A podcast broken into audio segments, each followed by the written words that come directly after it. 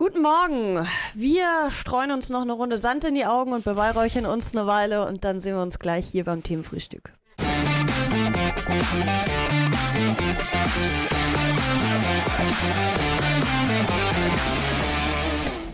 Oh, ich muss erstmal nochmal hier so ein bisschen. es knirscht ganz schön in den Augen. Ja, dazu gleich mehr. Ich glaube aber mir, wir müssen uns erstmal dem Offensichtlichen widmen, oder? Bevor wir ja, das, das auflösen. Wäre? Das, das wäre Pokal gestern. Ach so, ach so, so, ach so, so meinst du das? Ich dachte dazu jetzt noch irgendwas. Ähm, ja. Ja, stimmt. Du warst doch wahrscheinlich für Lautern, oder? Ich war für Lautern. Okay. Ich war ähm, mit dem Mann hinter der Kamera äh, gestern und mit weiteren Freunden im Stadion äh, im äh, Hertha-Block gesessen mhm. natürlich.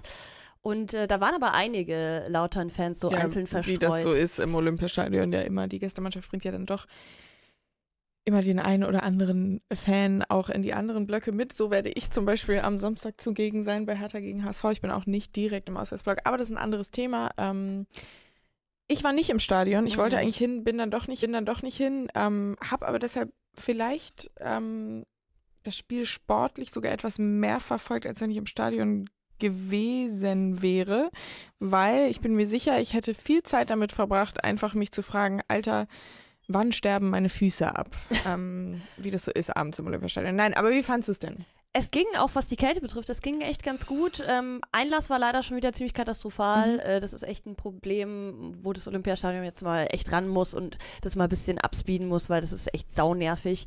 Wir kamen dann irgendwie kurz vor ähm, Anpfiff rein ins Stadion und dann muss ich aber sagen, äh, ich glaube für mich mein bisher schönstes Olympiastadion-Erlebnis. Ach, wirklich? Ergebnisbedingt sogar, oder so allgemein? Nee, nicht unbedingt ergebnisbedingt, ähm, sondern eher von der Stimmung. Ich fand es von der Sekunde, wo wir drin waren, wirklich magisch und man hat einfach gemerkt, also ich glaube, so habe ich das Olympiastadion einfach mhm. noch nie wahrgenommen. Ähm, es war natürlich komplett ausverkauft, aber auch einfach 10.000 mitgereiste Lautern-Fans, die von Anfang an krass Stimmung gemacht haben, krass Pyro gezündet haben, aber auf der anderen Seite natürlich die Ostkurve auch wirklich ähm, gepiekt, würde ich behaupten. Ich wollte gerade sagen, weil das, was mir, also zumindest vom Fernseher, vor allem imponiert hat, waren jetzt tatsächlich, also bei allem Respekt so, das haben die auch krass gemacht, nicht die Lautern-Fans, sondern halt eher ähm, das, was sich vor Anpfiff im Olympiastadion abgespielt hat. Wir sehen es hier auch, ähm, die Choreo fantastisch. Ja. Dann mit dem, äh, mit den Worten von Kai Bernstein darüber und das war schon wieder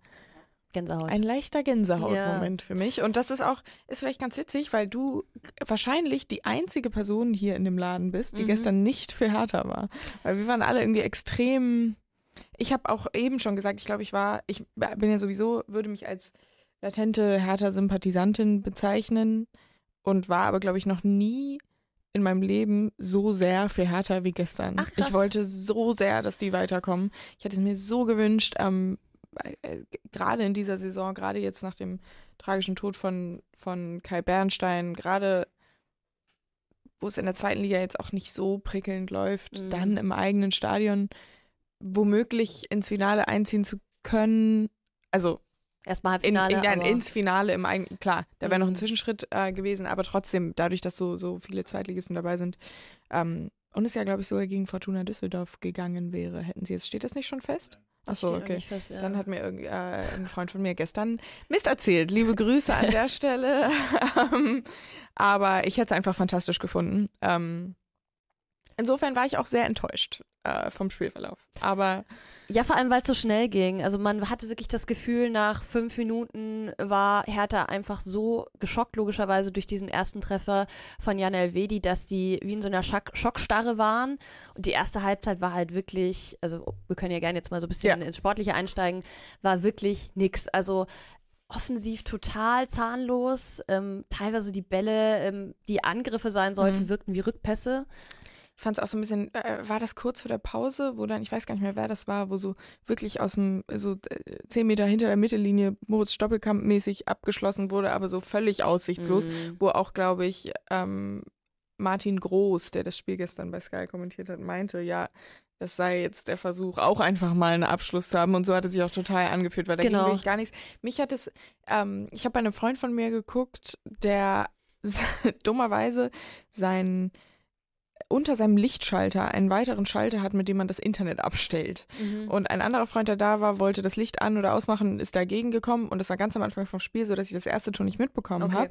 Und dann ging es halt irgendwann wieder und wir gucken wieder rein, es steht so 1-0. Und ich war so, huch, äh, was ist hier denn passiert? Dann kam die Wiederholung. Da dachte ich mir auch so, hey Leute, das kann man auch besser machen.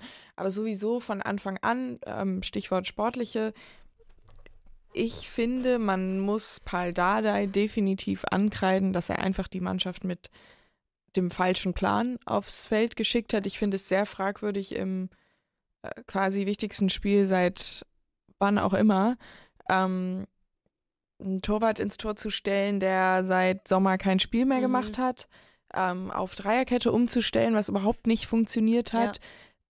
Cefuig auf die 6 zu ziehen, das war für mich fast die größte Fehlentscheidung. Der war komplett verloren. Mhm. Ähm, und später, als dann durchgeschaut wurde, hat man auch, äh, durchgewechselt wurde, hat man dann auch gemerkt, okay, es verändert sich was, wenn da auf einmal jemand irgendwie ja, auf der Position ist, der zumindest weiß, was er da zu tun hat. Ähm, also das war für mich so äh, das, was mir am meisten aufgefallen ist, aber allgemein gab es eben so ein, zwei Punkte, wo ich so dachte, okay, ergibt nicht so wirklich Sinn und ist halt auch alles nach hinten losgegangen. Ja. Und dann finde ich es wiederum speziell, dass Paldadei danach in sowohl den Post-Match-Interviews als auch auf der Pressekonferenz, die ich gestern gar nicht mehr gesehen habe, die ich mir eben dann noch kurz irgendwie auf halbem Ohr angesehen habe, gesagt hat, ja, ähm, wir haben ja alle nicht gejammert nach dem Trainingslager, aber alle haben das Norovirus und wir können alle nicht mehr. Das ist immer so einfach, finde ich, sowas hinterher zu sagen. Klar, wenn das so ist, dann sorry, äh, gute Besserung an alle Spieler von der Hertha BSC. Ich stelle mir das Norovirus nicht spaßig vor, mhm. aber es gab ja offensichtliche Mängel im Spiel, die nicht nur dadurch bedingt waren, dass die Spieler nicht mehr konnten. Ja. Ähm, und deshalb finde ich die Erklärung so ein bisschen billig und finde, dass man Paldada da durchaus ein paar Vorwürfe machen kann, gerade in so einem Spiel auf einmal irgendwie zu sagen, hey, ich wechsle jetzt alles durch und wenn am Ende nichts davon funktioniert, dann hatten wir einfach alle Norovirus. Genau, du musst halt dann, wenn dann, finde ich, zu den Entscheidungen, die du triffst als Trainer, musst du halt auch stehen. Ja. Und dann halt auch auf deine Kappe nehmen. Das ist dann ein bisschen einfach, da nach Ausreden zu suchen. Ähm, Fabi Rehse äh, wieder, finde ich, mit der beste Spieler der Hertha. Ich würde, ich würde sagen, der beste Spieler, ja. obwohl man ihm angesehen hat, dass er noch nicht bei vollen Kräften ist. Hm. Aber also ja, ihm kann man definitiv keinen Vorwurf machen. Auf keinen Fall. Hat auch wirklich gute Akzente wieder gesetzt, ob es jetzt als Vorlagengeber war oder dann mit diesem 3 zu 1, das dann leider zu spät kommt, logischerweise. Oder mit den Armen beim Rudern vor der Kurve. ähm, aber naja. Ähm, nee, absolut. Man hat gemerkt, als er reinkam, dass da. Da könnte man jetzt auf auch wieder einmal was wäre, wenn spielen, wenn er fit gewesen wäre, wenn er von Anfang an gespielt hätte, wäre das äh, ja, Spiel aber genauso das ist natürlich auch irgendwie. Ja, wobei, also auch ein Rese hätte nicht im Alleingang die Tore verteidigt. Und da muss man wirklich sagen, mm. ich weiß gar nicht, ob gerade alle Gegentore, alle habe ich gar nicht mehr im Kopf, aber zumindest zwei der Gegentore waren unglaublich schlecht verteidigt. Ja. Das erste äh, habe ich mich auch gewundert, wie er da so zum Abschluss kommen kann. Ich glaube, das, ich weiß nicht, ob es das zweite war, wo ich mir wirklich dachte, puh, kann man auch mal verteidigen. Ja, die Aber ja, es war irgendwie hat defensiv nicht gepasst. Die Zuordnung also, hat nicht gestimmt, die Energie, und das ist dann mhm. vielleicht tatsächlich so ein äh, Fitness-Thema. Die Energie war überhaupt nicht da. Es ist irgendwie bei der Hertha hat gar nichts gepasst. Die erste Halbzeit, wie du schon gesagt hast, war echt No-Show. Mhm. Und das hat mich echt enttäuscht, weil ich bin reingegangen ins Spiel und hatte wirklich Bock und hatte auch eben ich meine, hallo. Es war eigentlich es war alles, alles gerichtet quasi. Ähm, stimmt, ja. Und da kam dann einfach gar nichts. Und Lautern hat es auch ordentlich gemacht, um das, das sei mal erwähnt. Ähm, und dafür, dass man ja meinen könnte, Hertha hat das Ganze vielleicht sogar noch mal mehr gewollt, finde ich, hat man das aber auf dem Platz nicht gemerkt. Also ich habe danach auch gelesen. Vielleicht war es auch Druck. Genau, also vielleicht geht dir dann auch der Kopf.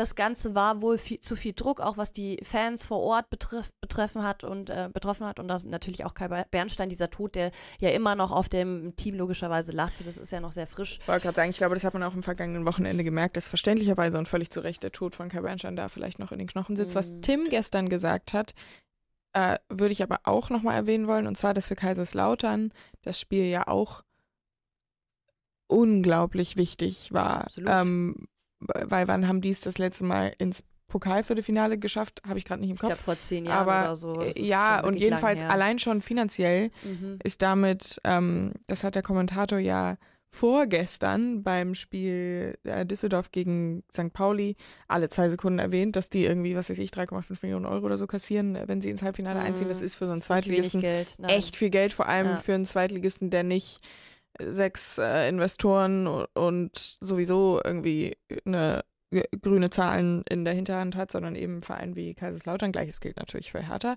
Aber ich glaube, dass für die auch der Druck immens war. Vielleicht nicht so groß wie bei Hertha, aber trotzdem ist das natürlich auch eigentlich was, mit dem du fertig werden musst, wenn du einziehen willst ins Halbfinale. Also ich war enttäuscht. Ja. Gestern. Und man muss sagen, für Lautern vielleicht noch eben lobendes Wort, ähm, haben da wirklich einen guten Auftritt gestern gezeigt. Absolut, finde ich, verdient sportlich eingezogen ins, ins Halbfinale und stoppen eben diesen Abwärtstrend nach äh, ja. sieben Spielen in Folge. Niederlagen, ähm, jetzt dann eben gegen Schalke das 4 zu 1 diesen Aufwind mitnehmen können.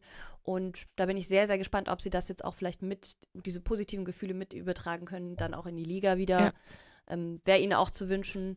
Und ich bin sehr gespannt, auf wen sie dann eben im Halbfinale treffen werden, genauso wie Düsseldorf. Das erfahren wir dann an einer späteren ja. Stelle. Weil ich jetzt Welche, was wünschst du dir denn als leichte Lautern-Sympathisantin? Ich mag den FCK ja eigentlich auch ganz gern. Jetzt hätte ich auch gern Lautern im Finale. ja, allein von den Fans, muss man sagen. Ja, und ich finde den Verein auch eigentlich ganz sympathisch ja. irgendwie. Ich habe was übrig für so gescheiterte Traditionsvereine. Naja, nicht Leverkusen, glaube ich, kann man schon mal sagen. Ja. Wenn die weiterkommen. Ja, gut, am, am besten wäre natürlich im Zweifel Düsseldorf. Ja. Ähm, Oh, Gladbach-Lautern, das wäre doch ein ganz geiles Finale, Könnte oder? ich mir auch vorstellen. Und das würde ich sogar auch relativ auf Augenhöhe Stand jetzt sehen. Boah, ich nicht. Aber, ähm. Ah, unterschätzt mal nicht so einen Zweitligisten. Ja, ab, ab, absolut. Äh, aber also auch gestern haben sie nicht die Sterne vom Himmel gespielt, auch gegen Schalke haben sie nicht die Sterne vom Himmel gespielt. Und ich muss ein bisschen Abbitte leisten. Ich habe ähm, keine positiven Worte über Dimitrios Kramotzes verloren, seit er äh, sein Amt angetreten hat. Und natürlich muss man ihm jetzt zugestehen, dass eben der Abwärtstrend ein wenig, zumindest vorläufig, ich weiß nicht, ob er komplett in die andere Richtung gekehrt wurde, aber zumindest gestoppt wurde. Alles schön und gut, aber trotzdem ähm, spielt Kaiserslautern unter Gramozis jetzt auch nicht auf einmal berauschenden Fußball und ich halte sehr viel eigentlich von Gladbach diese Saison, aber das ist wiederum ein anderes Thema. Ähm, und also auf Augenhöhe würde ich das definitiv nicht sehen. Lautern ist in jedem Duell der Underdog, selbst gegen Düsseldorf. Ähm, aber. Hm, also. Weiß ich nicht, ob ich würde mitgehen ich würde. Sagen. Aber gut, das vielleicht Also gegen alle Erstligisten auf jeden Fall. Ja, da können wir dann ja drüber sprechen, wenn. Ähm, wenn wir vom Halbfinale die, stehen. Wenn, wenn die Halbfinalpartien anstehen, wenn wir überhaupt wissen, wer da drin ist. Hier ist ein fantastisches Bild von Papa Richter. Ähm, Louis Vater. Und zwar waren Louis, Max Dinkeacker, dann Lotti, sehen wir rechts im Bild, wer das in der Mitte ist, weiß ich gar nicht. Irgendein Freund von irgendwem. Ähm, Lotti, unsere Social Media Kollegin, ähm, gestern noch mit äh, Louis Vater ein Trinken nach dem Spiel. Die dritte Halbzeit, die gute alte. Und haben das natürlich, oder Louis Vater hat es natürlich ähm, ans T-Frühphone gesendet. Liebe, liebe Grüße. Ich freue mich gerade sehr darüber. Ja. Ähm, vor allem sehen alle ziemlich glücklich aus dafür, dass Hertha verloren hat. Und das ist doch ähm, das Wichtigste. Mein erster Gedanke war nämlich gestern auch, ach, Max und Luis tun mir leid. Ich habe auch in der, in der Bahn ziemlich viele lange Gesichter gesehen. Also nicht alle waren so happy. Ich glaube, es lag Spiel. auch nicht am Ergebnis, dass, die, dass Luis da grinst, ähm, sondern am Umstand, ähm, dass sie da gemeinsam saßen und, und zu Recht äh, in den Kommentaren wird gesagt, Saarbrücken gegen Lautern wäre doch schön. Das wäre natürlich, ja, ja. das wäre wahrscheinlich so rein vom, vom ja. mh, mm, was da clasht, wäre das äh, das Attraktivste. Ähm, aber jetzt mal gucken, dazu muss ja erstmal Saarbrücken noch seine Hausaufgaben erledigen. Daumen hoch für dieses Bild und liebe Grüße aus Sydney. Schreibt äh, Elf Freunde am Morgen, Kollegin Greta. Und ich grüße zurück, Tizi auch. Herrlich. Äh, eine Eins in den Chat für Hartmut, ja, ja absolut. Ähm, ein fantastisches Foto. Ich freue mich auch sehr, dass er es geschickt hat. Ähm, wundervoll. Ja, aber Saarbrücken, Saarbrücken-Lautern wäre natürlich geisteskrank. Das wäre natürlich, das wäre, hätte was. Naja. Gut, ich glaube, jetzt können wir ganz gut die Überleitung machen, denn ich hatte ja eingangs mhm. erwähnt, Sand in den Augen und so weiter und so fort, denn äh, nicht Überall läuft so gut wie gerade in Lautern, denn die Frauen ähm, Bundesliga, die Frauen mhm. Champions League hat so ihre Probleme und da wollen wir heute auch mal kurz drüber sprechen. Beziehungsweise die Bundesliga-Mannschaften in der Champions League. So auch, ja. aber es gibt ja auch allgemeine Kritik ja, an der, an der ja. Lage der Frauen im, im Fußball. Denn da tut sich zu wenig, muss man sagen. Ähm, Gerade wenn man bedenkt, was für einen Aufwind die, dieser Sport eigentlich in den letzten Jahren erlebt hat, ähm, haben wir immer noch äh, zu wenig Attraktivität in der Liga. Mhm. Immer wieder die gleichen äh, Vereine, die da zu sehen sind, die vorne irgendwie die Sachen gewinnen, ob es jetzt Wolfsburg oder die Bayern sind. Und international jetzt eben ähm, sehr unschön, kein deutsches Team ähm, eben weitergekommen in der Champions League. Wolfsburg ja sogar in den Playoffs raus. Genau. Ähm, ich würde dieses ganze, ah, es ist jetzt keine deutsche Mannschaft mehr in der Champions League, ich würde, und gleichzeitig ist es dann irgendwie die deutsche Nationalmannschaft ausgeschieden. Ich würde das jetzt nicht zu hoch hängen, um ehrlich mhm. zu sein. Mhm. Ich würde jetzt daran nicht irgendwie den Niedergang des deutschen Frauenfußballs festmachen. Was man natürlich feststellen muss, ist, und das ist jetzt völlig abgesehen von der Bundesliga, sondern eher bezogen auf, ah, die Bundesliga spielt da natürlich auch eine Rolle, aber eher bezogen auf die Nationalmannschaft, dass andere Nationen eben ähm, Kompensationsarbeit geleistet haben in den letzten 15 Jahren und Deutschland eben nicht mehr durch jede Europameisterschaft spaziert, als wäre es irgendwie ähm, der morgendliche Gassi-Gang durch den Park. Ich weiß nicht, ob der Satz gerade Sinn ergeben hat. Na, egal. Jedenfalls ähm, würde ich das nicht zu hoch hängen. Es war ja auch jetzt sehr unglücklich, das Aus der Bayern mm. zum mhm. Beispiel. Und Anfang der Saison rund um die Playoffs war Wolfsburg ja zum Beispiel auch einfach echt nicht gut drauf. Die haben sich ja mittlerweile auch wieder gefangen. Und Frankfurt hatte, glaube ich, nie den Anspruch, zwingend weiterzukommen. Frankfurt das erste Mal eben genau, in der Champions League absolut. Gruppenphase. Und die jetzt, ähm, Stichwort, es gewinnen immer die gleichen vorne. Frankfurt schaltet sich jetzt auch langsam so ins mhm. Titelrennen in der Bundesliga ähm, ein, nachdem auch die, die, nicht so gut in die Saison gestartet sind. Ich war am Montag ähm, beim Topspiel der SGS Essen gegen Wolfsburg im Stadion und war ähm, überrascht davon, wie viel los war. Also es waren, glaube ich, 3300 Zuschauer da, aber das meine ich gar nicht zwingend, sondern ähm, es waren zig Kamerateams da von neuen Dokus. Ich war auch nicht zum Spaß da, ich war auch da, um darüber zu berichten und ähm, Sport 1 und Free TV und was weiß ich. Und man hat das Gefühl, dass bei diesen ausgewählten Topspielen eben wirklich auch Ressourcen verwendet werden und dort die Leute hingeschickt werden und da was stattfindet mit Postmatch-Interviews, mit Halbzeitshow, mit Vorberichterstattung. Mhm. Bei anderen aber halt nicht. Mhm. Und das ist ja immer immer der Punkt. Ähm, und das ist auch das, was, glaube ich, also jetzt nicht genau das, aber es geht auch in die Richtung, was zum Beispiel ein Axel Hellmann kritisiert hat, dass man, dass eben einfach noch Luft nach oben ist, mhm. um das Produkt äh, Frauenfußball in Deutschland attraktiver zu machen und somit auch voranzubringen. Ja, absolut. Also die Diskrepanz, die da herrscht, ist riesig. Und ähm, ja, einer seiner Punkte ist ja also von Hellmann, äh, dass man eben die Bundesliga auf 16 äh, Vereine ja. erweitern äh, soll. Außerdem spricht er auch von einem strategischen Partner, weil er eben auch sagt, hey, eventuell der DFB ist da nicht mehr der richtige Dachverein, äh, Dachverband das, ähm, ja, ich, ich finde es ja. spannende Ansätze. Ich finde, man darf das auch auf jeden Fall so diskutieren. Ich glaube aber, wir wissen ja auch, wie behäbig der DFB oft ist ähm, und mhm. wie der auch oft ähm, mit Kritik umgeht. Ich bin sehr gespannt, ob man da jetzt wirklich proaktiv irgendwie sagen wird, okay, wir, wir gliedern eben äh, die Frauen aus und ähm, suchen uns da neuen Partner. Auch strategischer Partner ist ja eh so ein Buzzword. Ich gerade sagen, das wollte ich auch gerade sagen. Ich, bei mir gehen immer erstmal alle Alarmglocken mhm. an, wenn ich das Wort strategischer Partner höre. Ich habe am Montag dann auch mit einigen Fans äh, gesprochen, gerade von der SGS, die natürlich sowieso eine besondere Rolle in der Frauenbundesliga einnimmt, als einzige Mannschaft, die kein, keine Lizenz Profimannschaft der Männer im Rücken hat, durch die das weitgehend finanziert wird. Also es ist, glaube ich, so, dass jede Mannschaft der Bundesliga, dass für jede Mannschaft der Bundesliga Frauenfußball eben eine Investition ist, wo ja. ähm, mehr Geld ausgegeben wird, als eingenommen wird und das natürlich möglich gemacht wird äh, durch die Männerabteilung mhm. oder durch andere Mittel.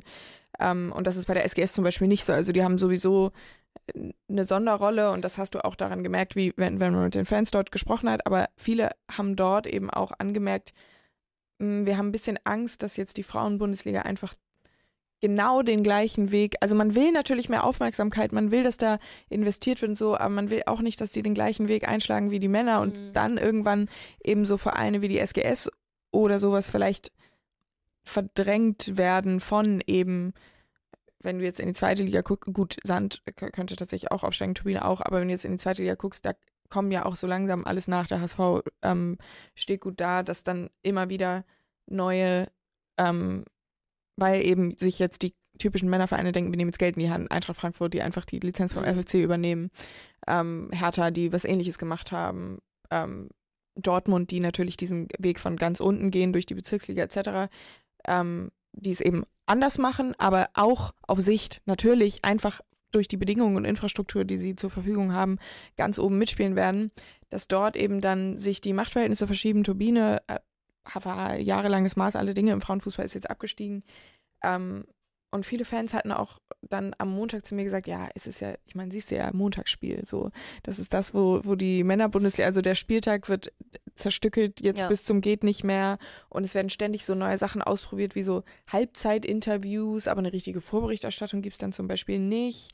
Und man hat das Gefühl, also ich, es waren zum Beispiel bei der SGS, habe ich mit vielen Fans dort gesprochen, die meinten, sie kamen dahin, weil die von RWE kamen oder was weiß ich, die irgendwann die Schnauze voll hatten vom Männerfußball, weil es ihnen alles zu schickimicki kommerziell war und dann zum Frauenfußball gegangen sind. Und wenn ich dann jetzt so Buzzwords, wie du gesagt hast, wie strategischer Partner höre und ausgliedern und was weiß ich, ich meine, aufstocken zum Beispiel würde ja dafür sprechen, dass es eben noch Platz gibt für Mannschaften wie die SGS oder Sand oder Turbine oder was auch immer.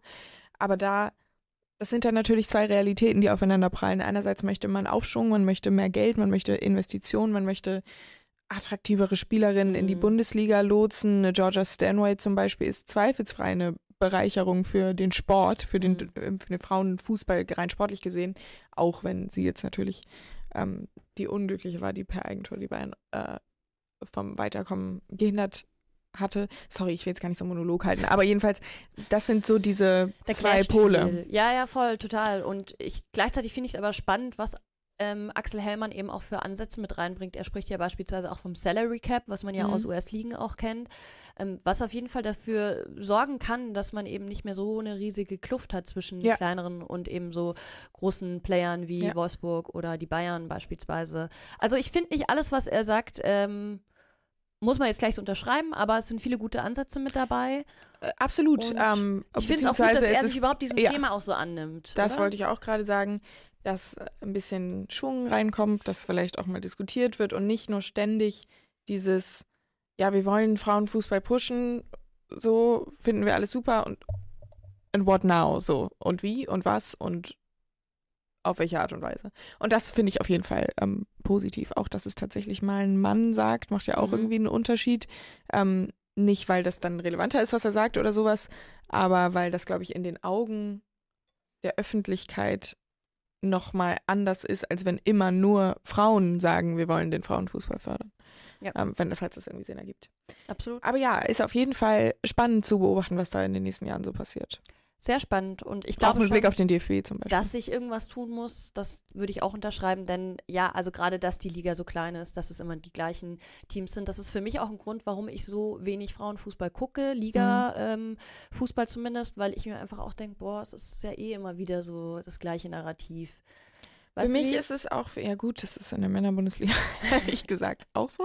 Für mich ist es viel, der Grund, warum ich die Frauenbundesliga nicht so viel verfolge wie, also es hat sich schon extrem gesteigert in den letzten Jahren, aber nicht so viel verfolge wie die von den Männern, ist genau, was ich vorhin meinte, das Produkt ist einfach nicht so attraktiv. Mm. Und klar können wir immer sagen, ja, wir mögen auch dieses Hochglanz, diesen Hochglanzscheiß in den TV-Übertragungen der Männer nicht, mit nochmal zigmal Vorberichterstattung, das meine ich auch gar nicht, aber teilweise guckst du so eine Betra Übertragung von der Frauenbundesliga bei Sky und du merkst, okay, Sky ist ohnehin nur Zweitverwerter, sind sie ja auch. Sie haben ja gar nicht, ähm, ich weiß gar nicht, wie das alles geregelt ist, aber Sky ist jedenfalls nur Zweit- oder Drittverwerter der Bilder und schieß mich tot. Ähm, und du merkst einfach, einem als Fan wird das Produkt mit viel weniger Mühe näher gebracht als bei den Männern und dann ist es natürlich auch viel einfacher, einfach einzusteigen äh, bei der Männerbundesliga als bei der Frauenbundesliga. Und das sind eben so Stellschrauben, an denen vielleicht mal gedreht werden müsste. ja, Thema Gehälter wäre auch was, wo ich sage, da muss dringend was Zum passieren. Beispiel? Denn wenn du Montagabend spielst und aber beispielsweise nebenbei noch einen anderen Job hast, nicht nur Profispielerin Ja. bist, ähm, dann gestaltet sich das doch etwas schwierig. Ja.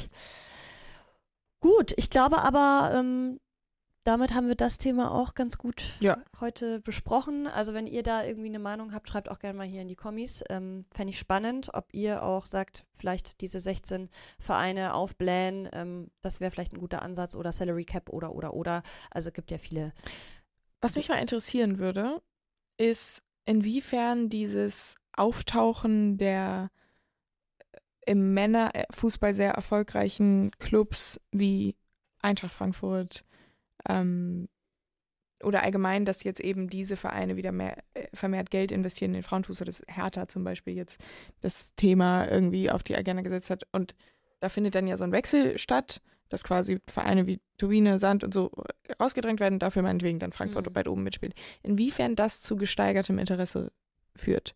Weil ich merke bei mir, ähm, also ich kann es mir sehr gut vorstellen, aber es interessiert mich halt einfach, ob so der, der typische Eintracht Frankfurt-Fan jetzt sagt, okay, ähm, ich finde jetzt die Frankfurter Frauenmannschaft, die ja, sage ich mal, von einem Jahr auf von einem Jahr aufs andere vom FFC zu Eintracht Frankfurt wurde, finde ich jetzt auf einmal spannender oder verfolge ich näher, weil da jetzt das Wappen der Eintracht drauf ist und ich eigentlich Eintracht Frankfurt. Also es interessiert Ich mich einfach glaube- aufrichtig. Ich, ich will da gar keine Vermutung einstellen.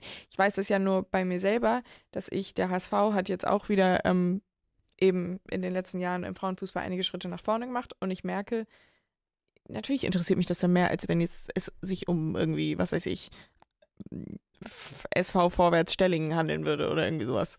So, weil es halt der HSV ist. Ähm, Ja, eben. Also du beantwortest ja eigentlich, glaube ich, gerade selber deine Frage. Es ist doch eine, eine Art von Identifikation, oder? total, aber bei Frankfurt zum Beispiel ist es ja nochmal ein was anderes, weil die ja einen anderen Verein übernommen haben quasi. Und äh, gleiches bei der Hertha und so. Das würde mich mal interessieren. Also, falls es Frankfurt-Fans gibt, gerne mal in die Kommentare schreiben. Ja. Gut. Okay. Ähm, und last but not least, heute Deadline Day. Ja. Damit können wir vielleicht noch Ja. abschließen. Ist es ein Tag, wo du, ja, der dich packt? Der Oh, ich hatte es überhaupt nicht auf dem Zettel, bis du es heute Morgen in die WhatsApp-Gruppe geschrieben hast, sag ich ehrlich. Ähm, ich sag mal so. Das Einzige, was ich mir vom Deadline Day erhoffe, außer dass der Hamburger Sportverein mal in den Tritt kommt, aber das ist ein anderes Thema. Das Einzige, was ich mir vom Deadline Day erhoffe, ist irgendein dummer Clip von Florian Plettenberg, wie er irgendwen anfleht, irgendwie, please, nimm das Ding doch an, langsam nervt es auch mich. Oder irgendwelche, ich, ich, will einfach nur lustige Seine- Clips und so ein bisschen so. Äh, Ausschweife auf Twitter. Ja, die gibt's ja sowieso auch an jedem anderen Tag. Aber ich fand es einfach auch besonders. Schauen Ich, also das hat ja der letzte Deadline Day so sehr viel produziert. So, Daniel Levy, nimm das Ding doch endlich an. Also es ist Mhm. einfach so, oder Deal off. Ja, ja. Deal off, Leute. Palinja kommt nicht zu den Bayern, Deal off. Sowas, darauf hätte ich Lust. Das ist das Einzige, was ich mir erhoffe. Was erhoffst du dir? Oder was macht das mit dir? Mm, Ich muss sagen, ähm, ja, was macht das mit mir? Ich, ich verfolge das schon interessiert. Ich bin jetzt aber auch niemand, der irgendwie äh, jede Sekunde da irgendwie auf dem Ticker guckt und updatet. Vor allem, weil ähm, mein Verein eh da nicht mehr so viel machen wird. Also wir sind eher Spieler losgeworden, als äh, neue dazu zu holen. Wenn ich jetzt aber in der Situation wäre, dass äh, noch ein heißer Spieler kommen soll und es ist kurz vorm Deal, dann würde ich da, glaube ich, heute schon noch mal ein bisschen Mhm. genauer... Aber bei Augsburg jetzt. Jetzt bei Augsburg, Mhm. genau. Würde ich äh, nochmal genauer hingucken. Ich, ich finde es aber spannend, weil es waren jetzt schon ein paar Verpflichtungen, auch gestern beispielsweise noch mit dabei, wo ich gesagt habe, oh, krass, das hätte ich jetzt, also Kevin, Kevin Behrens, Behrens zu Wolfsburg, hat mich völlig kalt erwischt. Das hat mich auch komplett kalt erwischt und den Transfer verstehe ich, stand jetzt auch überhaupt nicht. Was ich ganz geil finde, ist, wenn Moda Hut jetzt wirklich wieder in die Bundesliga kommt. Das ist, glaube ich, inzwischen sogar schon durch. Ist es durch? ja, Ach, zu nett. Stuttgart wurde schon, äh, Die it's official, Ja, An. Anton, der Stuttgart-Fan mit der Kamera lächelt schon wissend. Das ist die Brighton Connection bei euch dann mit Dennis Undaff. Das fühle ich schon. Finde ich ganz gut. Äh, gefällt mir. Ja. Ähm, Gibt es noch irgendeinen Deal, der vielleicht ansteht, auf den du Bock hättest? auf den ich Bock hätte. Ja, den du irgendwie nett findest? Oder cool findest? So Bundesliga-mäßig? Ich, ich, ich weiß gar nicht. Ich habe so wenig mitbekommen irgendwie. Aber jetzt keinen, wo ich gerade so spontan im wie Kopf findest du hab. Kevin Behrens zu Ja. Wolfsburg? Katastrophe. Ich fand das so witzig, dieses Bild von ihm gestern sah irgendwie sehr falsch aus. Naja, ähm, also in, in Wolfsburg, das, ich fand das so ganz komisch. Also, Also aus Wolfsburger Sicht ich- verstehe ich das halt überhaupt nicht. ich hatte es nicht auf meiner Bingo-Karte für 2024 auf jeden Fall. Jesse Ngankam zu Mainz dagegen fühle ich sehr und kann ich mir vorstellen, dass das, dass das zünden könnte. Also das ist was, was ich gut finde. Ähm, ja, Laien und so sieht man ja auch zu häufig, wenn man jetzt einfach versucht, auch nochmal das Team so ein bisschen zu entschlacken. Aber ja, ich glaube, dazu werden dann auch morgen die Kollegen nochmal ja, ausführlich. Ähm, bei den Bayern steht ja auch. Und über den Bundesligaspieltag natürlich auch. Der steht genau. ja auch morgen an. Äh, die Woche ist ja fast schon wieder rum. Ähm, ja. Haben wir noch was? Ich glaube, wir sind damit. Ich glaube, wir Daumen sind durch. hoch, sagt Felix ja, Gropper, ähm, oder war das nur, nee, wir haben alles. ich glaube, es war der Im Daumen Im Zweifel sowohl als auch. Also gerne Daumen geben für Tizi, für oh. Luis Vater, für das wunderschöne Bild, das Sie gesehen haben, für die fantastische Choreo der Hertha und für Kaiserslautern, die in die nächste Runde eingezogen sind und für den Frauenfußball. Und für dich bitte auch. Für mich auch. Immer. Und für Felix immer. und für, andere, für alle. alle. Ihr könnt Daumen alle. da lassen, nonstop. Und falls ihr uns im Podcast hört, sehr gerne auch eine Bewertung. Da freuen wir uns immer sehr und empfehlt uns auch gerne mal an eure Freunde, Freundinnen, ähm, Feinde auch. Feinde. an alle möglichen. Und wir haben ja auch noch einen Newsletter, den wollen wir jetzt hier auch noch mal kurz bewerben. Ja. Ja. Freunde am Morgen. Freunde am Morgen, Mia jeden, jeden 7 Uhr. Mia schreibt da unter anderem, ja, das stimmt. Ähm, und der Chefredakteur höchstpersönlich Philipp Köster und Kollege Max Nölke. Und es gibt natürlich auch den Morgens-Podcast. Ähm, wieder liebe Grüße an Greta, die ja vorhin hier auch im Chat war. Der äh, ist jeden Morgen um sechs am Start. Ihr seid also ähm, rundum versorgt. Oh, und ich sehe gerade noch einen wichtigen Kommentar, Felix. Ja. Der Didi-Man muss noch ermittelt werden. Ja, das ist richtig. Das haben wir auch noch auf dem Zettel. Aber Max sitzt hier morgen und äh, Max hat die Kategorie Didi Man des Jahres äh, ins Leben gerufen. Dann soll er auch die Ehre machen, haben das zu vergeben. Aber Anton und ich werden gleich äh, 20 Stunden lang eine Didi-Statue bauen, die wir dann morgen. Mit Pappmaché. Sehr mit gut. Pappmaché und, und dann so mit so goldener Tusche anmalen, die so überhaupt nicht Gold ist, sondern eher so gelb-braun. Fände ich ganz geil. Die schon verstaubt aussehen, wenn sie neu sind. Perfekt. Ich ja. freue mich drauf. Also ich glaube, da gibt es morgen viel zu sehen. Gut. Ja, wunderbar. Ja. Es war äh, herrlich, Tizi, wie immer. Ähm, und morgen äh, sitzt anscheinend Max hier und noch irgendwer entsprechend über den Bundesligaspieltag, über den Deadline, der über alles andere. Ähm, euch einen schönen Donnerstag. Ciao, ciao.